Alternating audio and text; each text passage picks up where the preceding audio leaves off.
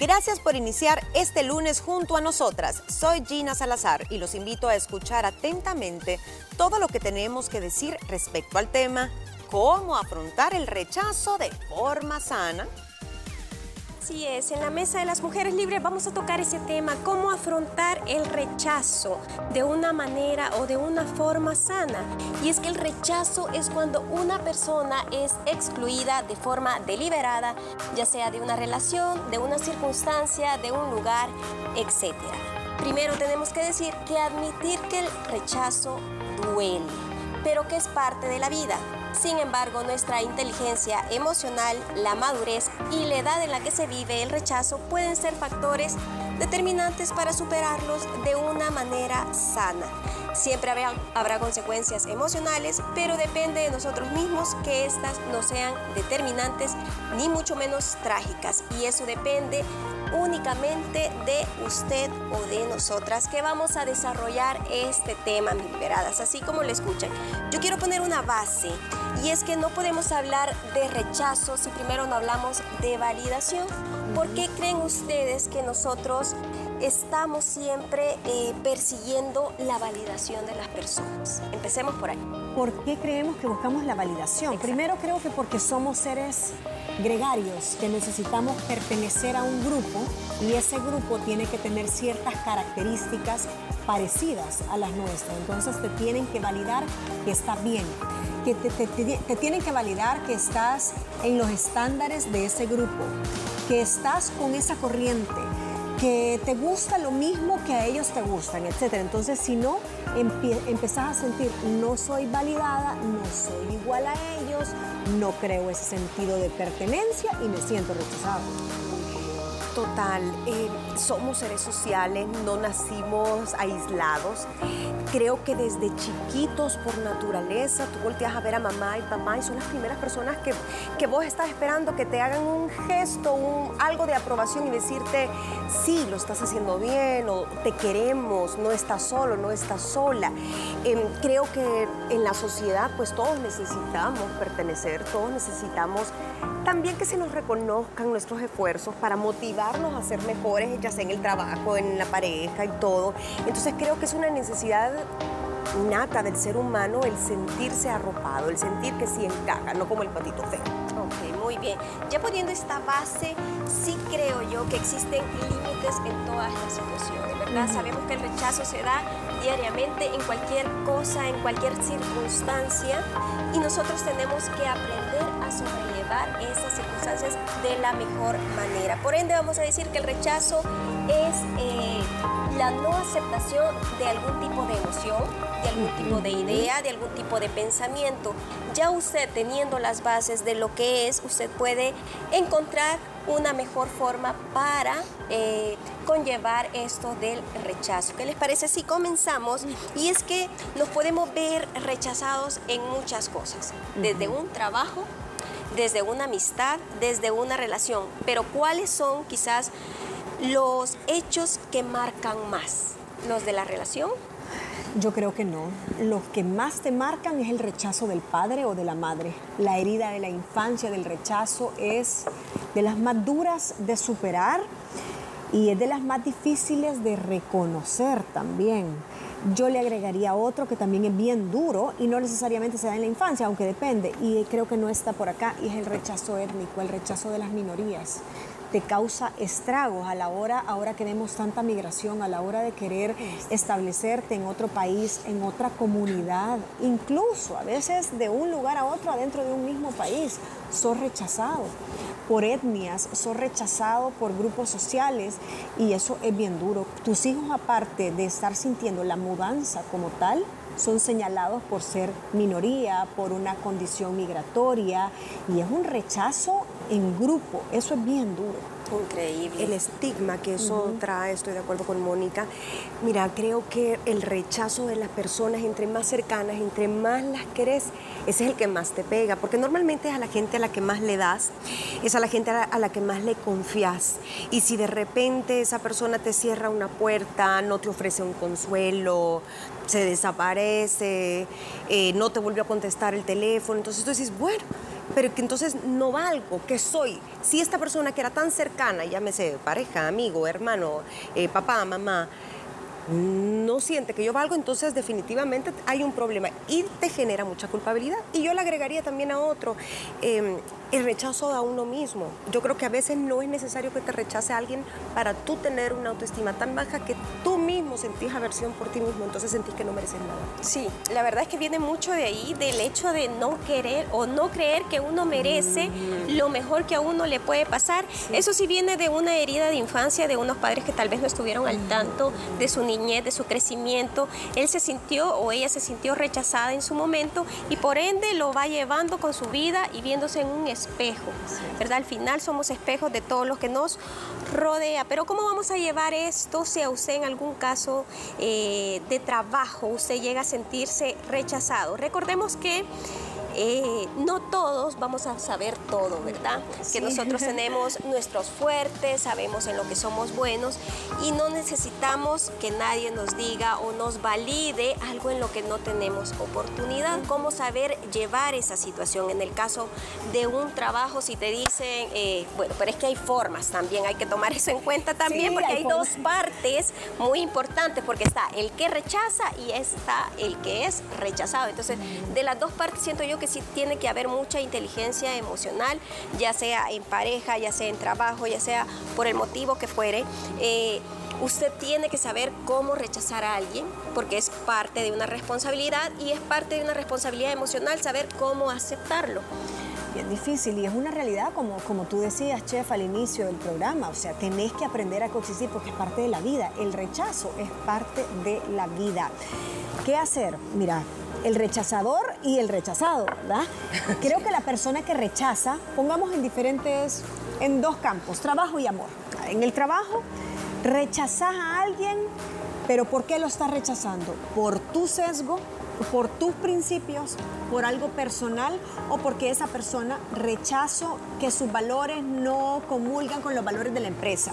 O el perfil, estoy rechazando a las personas de tal perfil porque la plaza no tiene, eh, no contempla esos criterios. Es una forma bonita de decirlo, pero estás rechazando a todos aquellos que no entran dentro de los 35 y 45 años, por decirte algo. Es, es, un rechazo. Desde el momento que pones candidatos, tienen que tener tal, eh, está rechazando y sacando a todos los demás que no están en ese gap tenés que tomarlo de donde viene. Una vez me enseñaron a mí, las cosas se toman de quien vienen si es una persona que lo está haciendo desde su perspectiva personal y sus criterios impuestos por su vida y por sus propios rechazos, o lo está haciendo por los criterios de la empresa. Eso es uno, como lo primero que tienes que plantear. Y luego el rechazo en el amor, que es bien duro, pero es parte no solo de la vida, sino que del ciclo del amor. Rechazas a esa pareja porque simplemente no te gusta, porque ya se murió el amor porque rechazás en lo que se convirtió esa persona, que no es lo mismo cuando ustedes empezaron, por los valores que los cambió, que los canjeó por otras cosas, eh, por un montón de cosas. Entonces tenés que ver por qué viene el rechazo y de quién viene. Yo creo que el rechazo hay que aprender a verlo también como que no siempre es negativo. Porque en el momento en que alguien te rechaza, vaya, a uno le duele el rechazo cuando uno es el objeto de rechazo pero uno también rechaza a diario y, rechazar no necesariamente es hacer sentir mal a alguien, sino es decir un no gracias, es excluir algo porque preferís otra cosa, es una decisión, es una elección. Entonces yo creo que ayuda mucho cuando no te lo tomas personal, sino que eh, ayuda un poquito a alejarse de la situación y decir, ok, ¿por qué me está diciendo que no después de esta entrevista de trabajo? Mm, probablemente hay un candidato con una habilidad más importante que la que yo tengo, ok o por qué esta persona está terminando conmigo. Pues, no es que yo haya hecho todo mal, pero de pronto, em, no sé, se enamoró de alguien más o, o quiere algo distinto. Entonces, si uno entendiera que el rechazo es derecho, que tenemos todos, tal vez no nos los tomáramos tan trágico. Eh, sí creo que en la parte emocional te pega más eh, cuando es una relación importante para ti que cuando es un tema laboral. Sí, y es que la verdad que tocas un punto muy importante cuando agarramos las cosas demasiado personal. Rechazos hay a la orden del día y en cualquier cosa, por mínima que sea, que regalas algo y te dicen, no, no, no, ya estoy llena, ¿verdad? está Ofreces, está rechazando. Y de buena manera. Y de buena manera, sin ánimo de ofender a nadie, pero como lo recibes tú, creo que habla de lo que tú sientes en ese momento. Si tú eres de las personas de las que está con eso de que no me rechazó y, no sé qué hacer y por qué, que hice mal, entonces sí hay un problema en el cual tú te tienes que empezar a estudiar y a ver qué está pasando contigo. Por gente sí, te lo tomas personal. Demasiado personal. Sí, yo he conocido muchas personas que son demasiado sensibles y los rechazos los toman demasiado mal. Pero eso es porque es la suma de todos los rechazos que vienen acumulando. Sí, también. Mira, es que hay gente que se siente rechazada porque no le contestas el teléfono. Sí. Y te lo va a reclamar. Sí. Entonces, pero ese es problema de quien se siente así, no de quien no le respondió el teléfono. O, o que se resienten porque el rechazo genera resentimiento muchas veces o venganza después. Es que no me agradeció tal cosa. ¡Pum! Me rechazó, esta no se la perdono. Y vos decís, uy. En su rubro, ¿cuánta gente no rechaza eh, la comida que usted, imagínese, con todo el amor, con todos sus conocimientos? No me gusta. no, pero no me gustó. no, y ¿sabes cuándo, cuándo es duro? Cuando uno está estudiando esta carrera, y me lo puede opinar ahí cualquiera, y a uno le dice el profesor, esto no sirve. Esto no sirve. O sea, y te hablan así de duro, pero a veces necesitas esa dureza para agarrar tus cosas y decir, bueno, si no me salió bien, me sale ahora, me sale ahora. Y así uno va intentando. Y a quien no le ha tocado un desastre en cocina. Créanme que yo he tratado de manejar desastres increíblemente, pero ya me ha tocado gente que me dice, no, no me gustó. Bueno, en el programa eh, nos decían enfrente, no, no, no, no sabe bien, no sé qué quisiste hacer. o sea, no te salió. No te salió y ahí va el, el, ¿cómo se llama? El nivel de frustración que uno tiene también y de ver cómo uno sale adelante. Cabe recalcar también que cuando uno siente un rechazo de una persona que importa, de una, en caso de una relación, de un, tal vez una relación de trabajo, de amistad, eso equivale a que el área del cerebro eh, lo asimila con un dolor físico. O sea, sí hay un dolor ahí, ¿verdad? No es, no es que no sea, sea algo intangible, sino que sí existe un tipo de dolor, pero que de alguna manera usted tiene que ver la mejor forma de salir de esta situación y de dejar en claro que los rechazos hay a la orden del día y en cualquier momento. ¿Qué les parece, chicas? Si nos vamos a una pausa y continuamos después con la segunda parte de esta mesa. Vamos. Ya regresamos con más de nuestro podcast. Gracias por seguir con más de esta mesa. Si usted quiere dar su opinión en las redes sociales, por ahí lo vamos a estar escuchando. Si usted tiene alguna anécdota que contar de cómo se enfrentó a esa situación, claro que sí, podemos hacerla partícipe de esta mesa. Y es que vamos a ver cómo afrontar este rechazo de una forma tal vez no normal, pero sí lo podemos ir normalizando a nuestras vidas para no sentirnos trágicamente mal. Y uno de ellos es no caer en negación. ¿A qué nos referimos? con no caer en negación. Ok, si me rechazó, ahí voy otra vez. Y estamos hablando de, de un tema de pareja, ¿verdad? Cuando alguien te rechaza y te dice, ya no quiero nada contigo, ya no me gustas, ya no quiero esta relación y tú sigues y sigues ahí, no porque yo quiero y porque yo deseo y el encapricho, ah, exacto. ¿Será negación o será orgullo, será soberbia? ¿Qué, qué será? ¿Un mecanismo de defensa también? Un mecanismo de defensa, eh, no darse por vencido, porque a veces también nos han metido mucho el luchar por una relación, pero tampoco nos han enseñado a definir en qué momento hay que luchar y en qué momento hay que dejar ir.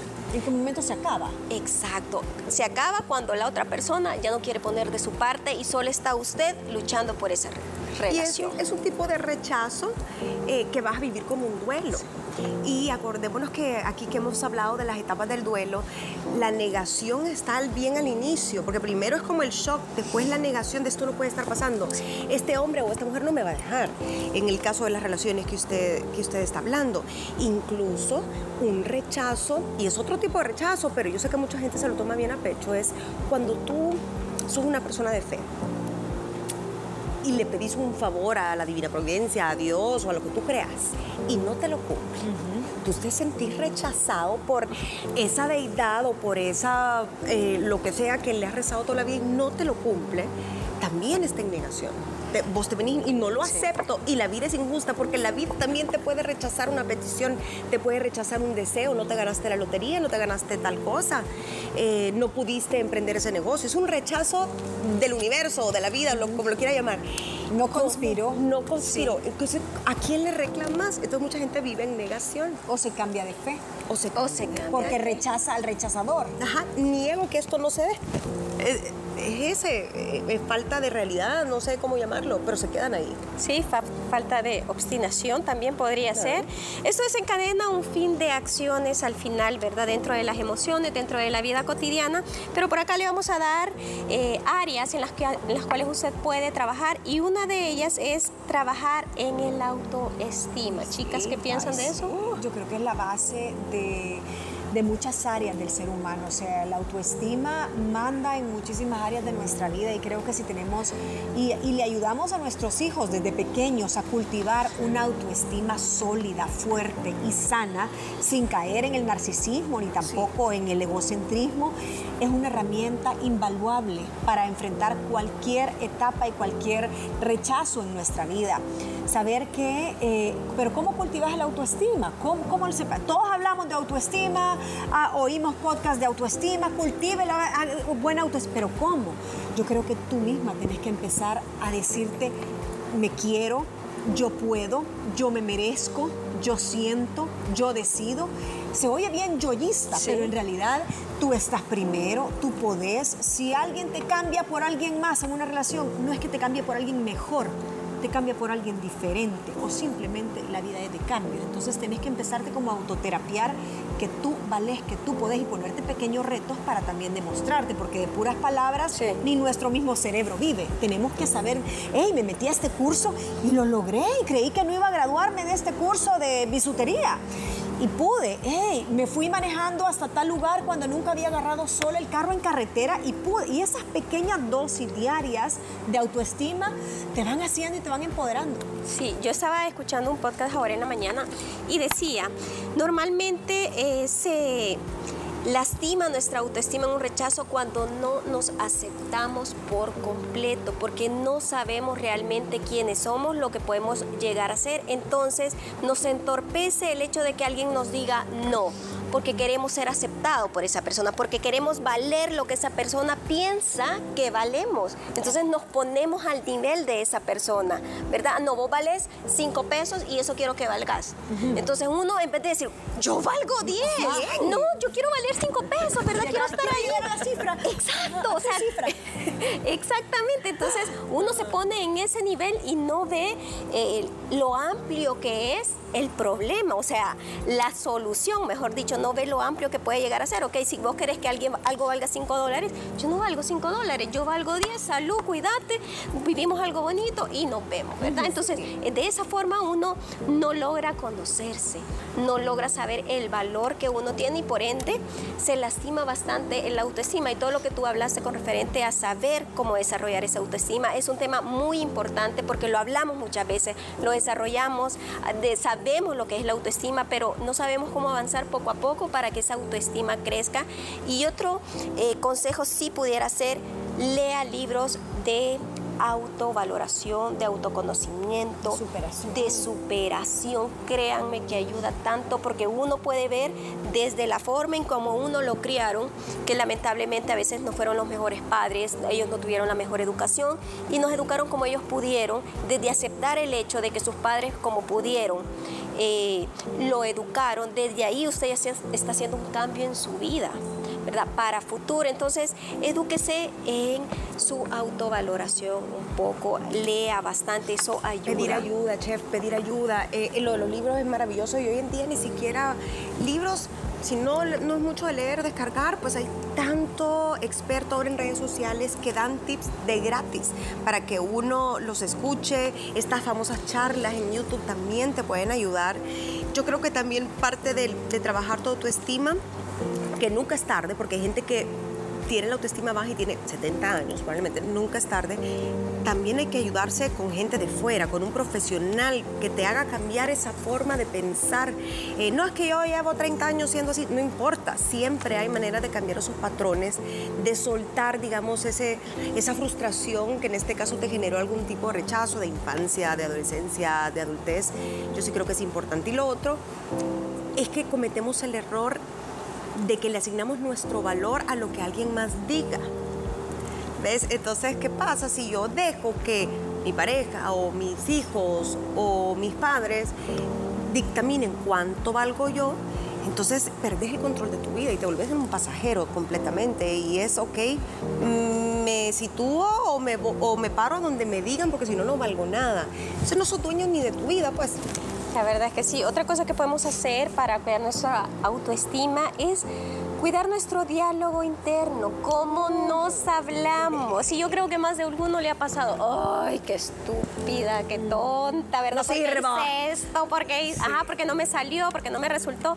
La forma en cómo usted habla con usted mismo suena un poco raro, pero eso dice mucho en cómo la otra persona o las personas de afuera lo traten, porque es la misma forma en la que usted se mira. Ahí sí no hay otra. A mí me costaba en el colegio muchas veces cuando tenía que 12, 11 años que no te entraba matemáticas y te estaban explicando y desde ahí debió haber existido esa como asesoría en el colegio, en tu misma casa, porque yo decía por el libro, ay, que soy tonta, es que yo no entiendo, es que yo nunca entiendo, es que solo la que es inteligente en matemáticas le va a ir bien. Pero yo me, me, me flagelaba sola lo ideal, aunque usted crea y se ría, no, pero a esa edad no afecta, a esa edad afecta, claro, afecta porque tu cerebro está como una esponjita procesando y trayendo. Y me decía, es que no, yo no, yo, yo voy a aplazar matemáticas total, hay curso de verano. Y ahí pues, desde ya estaba detectando, porque como a mí no se me da y, y todas van más avanzadas que yo y a mí no me...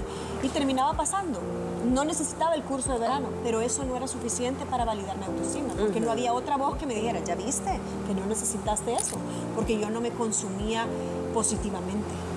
Sí, es que eso tiene mucho que ver, al igual que con nuestros hijos, en el caso de Mónica, ella está tomando, eh, sí es necesario, bueno, yo soy de las que le digo a mi niña, eh, no importa la nota que te saques, si yo sé que es tu esfuerzo, no te voy a decir nada, pero en ti está el hecho de saber si me esforcé o si no hice nada y la pasé porque, verdad, estaba en otras cosas, eso depende de ti, dejarle el criterio a su hijo para que aprenda a defenderse en la vida. Otra cosa que sí quiero tomar en cuenta es el hecho de que por ahí me decía alguien, ¿por qué no me contesta el teléfono? ¿Por qué me dejan en visto? ¿Por qué nadie quiere hablar conmigo? ¿Por qué no quieren hablar? ¿Por qué no me contestan rápidamente? Entonces ahí sí tiene mucho, le decía yo a esa persona, tiene mucho que ver con lo que tú estés pensando, no con lo que la otra persona está haciendo. La otra persona puede estar ocupada, puede estar en sus problemas, puede estar en su vida cotidiana, pero tú que estás aquí esperanzada que la otra persona te conteste, tienes que aprender a manejar eso. No todas las personas van a estar al 100% para ti, porque todos tenemos una vida y tú tienes que entender que las situaciones son así. No tienes que, ay, no, es que yo quiero que se haga de esta manera y quiero que sea así la abstinación, ¿verdad? Claro, claro. Y a veces hay un poco de, de egoísmo en nosotros, un poco de inmadurez, de que no queremos sentirnos nunca que nos digan que no, que nos rechacen, porque el pedir un favor y que te digan que no es un tipo de rechazo, pero es válido. El, el marcarle a una persona por teléfono y si no te contesto cuatro veces o dos veces, pues deja. Ya si tú lo tomas como personal, eh, pensar y, siguiendo su línea. Bueno, ¿qué estoy haciendo mal? ¿Será que estoy hablando puras cosas tóxicas? ¿Será que solo llamo para criticar? ¿Será que solo llamo, eh, no sé, para atacar? Y estas personas tal vez ya no quieren hablar conmigo. es una buena forma de uno evaluarse. Tal vez mis amigas piensan que soy tóxica, ¿verdad? Entonces hay que evaluarte. Así Aquella gran tóxica por eso nadie le conté. o la que está rechazando mucho es usted, también tómale en cuenta. Otra cosa es reconocer nuestras fortalezas en el caso de una amistad, en el caso de un trabajo. Uno tiene que saber bien cuáles son eh, las áreas en que uno es más fuerte, cuáles son las áreas en las que uno, por más que luche y luche, no va a poder entrar ahí, pero eso no significa que usted sea malo, sea, eh, no esté apto para eso, sino que significa que usted necesita un poco más de eh, persistencia, conocimiento, educación en esa área. O abandonar esa área, porque creo que el mundo está hecho de una combinación perfecta de fortalezas y de debilidades. Entonces, eh, por eso trabajamos en equipo muchas veces. O sea, mejor desistir si no son buenos. Va, imagínate a alguien en una empresa. Es un excelente mercadólogo, pero es pésimo en las finanzas. Entonces, tiene todas las herramientas para echar a andar con sus estrategias de mercadeo, ese plan, ese pero lo va a quebrar a los tres meses. Entonces mejor deja de hacer tú tus números y tus cuadros de Excel que nunca te van a dar y contratar a un buen financiero. Porque es más, es lo que la mayoría a veces hace, que dice, mira, yo estudié tal carrera, pero me voy a meter a una segunda, que es administración de empresas, porque no me, soy malísimo administrador. Hay debilidades que mejor no seguir insistiendo, porque tenés que buscar mejor una alianza. O mejor su fortaleza. Y es que no hace falta que seamos buenos en todo para sentirnos bien con nosotros mismos, ser tremendamente valiosos. Así que lo que dice Moni tiene mucha razón. Uno tiene que saber en lo que es fuerte y en lo que no, pues a veces dejarlo ir, por más que a veces sea nuestro sueño, sea lo que nuestros padres creen para uno. Pero a veces es mejor conocerse en qué somos más fuertes. Otro que podemos hablar es que no hay que darle tantas vueltas y es hora de aceptar el rechazo, por más que duela, por más que tratemos de dar cinco mil vueltas y llegar a ese punto en que es aceptar el ser rechazado. De eso estábamos hablando hace poco con la chef y la chef aconsejándome, no, es que suelte, suelte, que si no es para usted, no es para usted. Y, ay, no, chef, porque... Esto tiene mucho que ver con el tema de la perfección. A veces queremos tener todo en su lugar al mismo momento, aquí, que esto me funcione acá, como planeado, ¿no? Y entonces no suéltele, es que si no le sale hoy, pues no, y si no, pues tiene que buscar otra opción. Entonces creo que muchas veces somos muy perfeccionistas o muy idealistas también, porque se puede dar, y por eso todo rechazo no lo superas tan fácil. Sí, la verdad es que sí. A veces Que somos muy la cuadrados. perfección. Sí. Ajá. A veces somos muy cuadrados, queremos que las cosas se hagan de esa manera. Y yo le decía, allí aprenda a soltar. Y es lo que más nos cuesta de los seres humanos. Y hablo de todo, de relaciones, de cosas materiales, de planes, que uno quiere que su vida sea de esa manera. Pero a veces la vida dice, no, no, no, yo te voy a llevar por aquí porque es la manera en cómo te va a resultar. Y uno lucha contra eso. Sí, no, yo quiero ir aquí porque yo quiero ir a la izquierda. Y la vida te dice, no, es que tenés que ir a la derecha. Y yo le decía a Gina, cuando la vida ya no te quiere en ese camino, te empieza a quitar muchas cosas. Y uno empieza a decir, ¿por qué tengo tantos problemas? Porque el carro se me arruinó y créanme o no. porque me dio gripe. Exacto. Y créanme o no, esto es un poco raro, pero el auto es una parte extensa de nuestro Sí, no me ser. que yo ahorita tengo Por- todos arruinados. Estamos, estamos averilladas todas. No, y, y yo le preguntaba a Gina, ¿qué pasó con el carro? Es, es la, batería. la batería. Entonces yo le dije, está mal de energía. Su energía anda mal porque la batería le está fallando. O sea, es una parte extensa de nuestro cuerpo que decimos, ¿Cierto? no es que la batería falló, es que esto está fallando en el carro. Y uno se ve tan emproblemado y en ese camino, pero quiere seguir ahí. Y hay algo que uno Hasta no el carro tiene lo que rechaza uno. El carro le está diciendo, "Ah, parate y pensá en lo que estás haciendo realmente. Y el último es eh, quitarse la culpa del rechazo, porque eso tiene también mucho que ver. No se sienta culpable porque alguien más lo rechazó, porque alguien más no piensa igual que usted, porque alguien más quiere algo diferente. Usted tiene que aprender a dejar ir, chicas. Y a respetar. La verdad es que sí me encantó llevar este tema con ustedes. Espero que pues haya aprendido acá un poco con nosotros. Gracias por escucharnos. Recuerda que si quieres conocer más de nosotras, puedes encontrarnos en redes sociales como arroba liberadas TCS. Y también puedes sintonizar nuestro programa de lunes a viernes desde las 12 del mediodía a través de la señal de Canal 6 y la app TCS Go. En nuestra próxima entrega compartimos con ustedes algunos consejos para enfrentar una mala noticia.